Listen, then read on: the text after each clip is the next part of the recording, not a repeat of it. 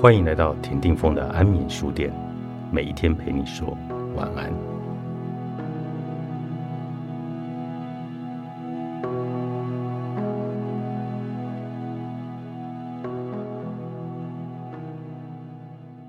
日前，哭着把我罹患 PTSD 的原因告诉亲密的朋友，却因为朋友的回应而感到很受伤。他说：“说出自己的事。”你可能会变得更好或更坏。如果追求变化，就需要知道这件事存在着巨大风险。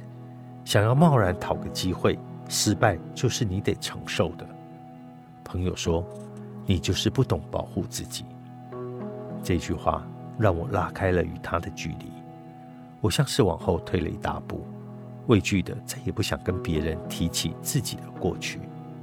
当时带着朋友的那句话。让我很受伤的回应，前往心理咨商，难过的向咨商师说，自己没有被安慰到，反而被最亲密的人刺得全身是伤。咨商师说：“你觉得你的朋友是真心想用这句话来伤害你吗？不是，那你就别这么想吧。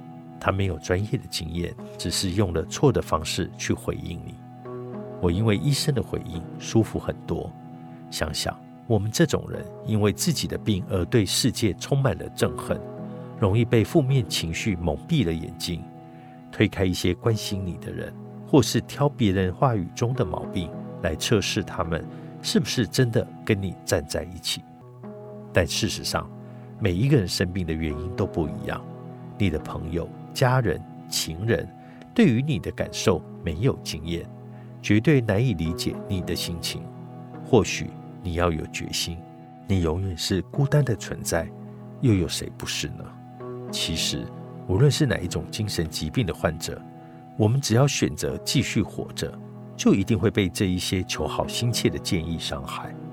毕竟，我们的人生目的只是想要舒服一点，在求生的时刻，那些远大抱负皆与自己无关。有时我会思考，为什么之前我要高呼？不要对我说加油。除了因为忧郁症是病，加油一点都不科学。我或许真正想要的是被正常的对待。我们不会随意对人喊加油，通常只会对你觉得有需要的人说。而精神疾病有可能是天生或者后天造成的状态。患者真正期许的可能是旁人不要把与自己不同的人当做一种特别的存在。加油虽然没有用，但我慢慢从愤怒的情绪跳出来看，发现自己更不想当那种责备别人关心的人。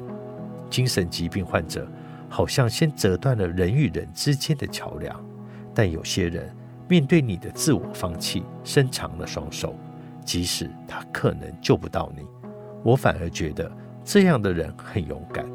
有些朋友很可爱，曾在我面前喊完加油，又恼怒的。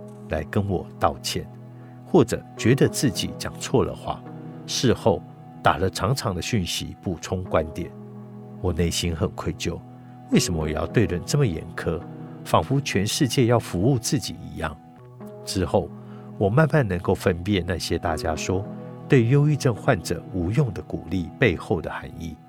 我开始告诉那些爱我的人，我没有那么脆弱了，不要担心。或许恐怖话听多了。我跟亲密的人计较用词干什么？什么是错误的方法？什么是正确的方法？我不晓得。但我觉得，如果可以有足够的力气，就好好的问自己：什么话会让自己感到受伤？什么不会？再带着这些自我理解去告诉你的家人、朋友，什么是你的地雷？你没有办法开这一类的玩笑。如果他们真心在意你，也很难被一脚踢开。后来，我带着医生的话再次见了我的朋友，他对我说，他当时吓到了，不知道怎么回应。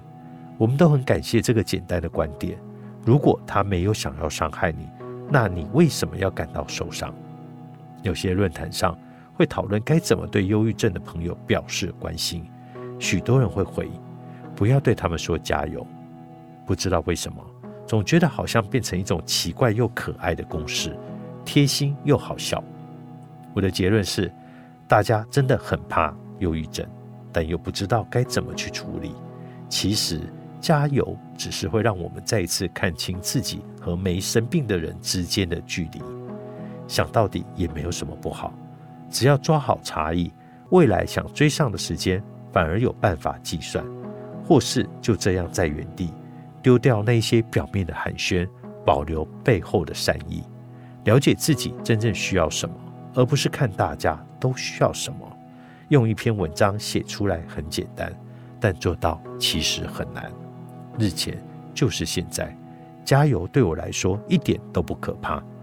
我的忧郁症好了吗？没有，只是我很确定，我不想被关心的加油打倒。可以对我喊加油，我没有问题的。除了病，我一无所有。作者：洪子如，彩石文化出版。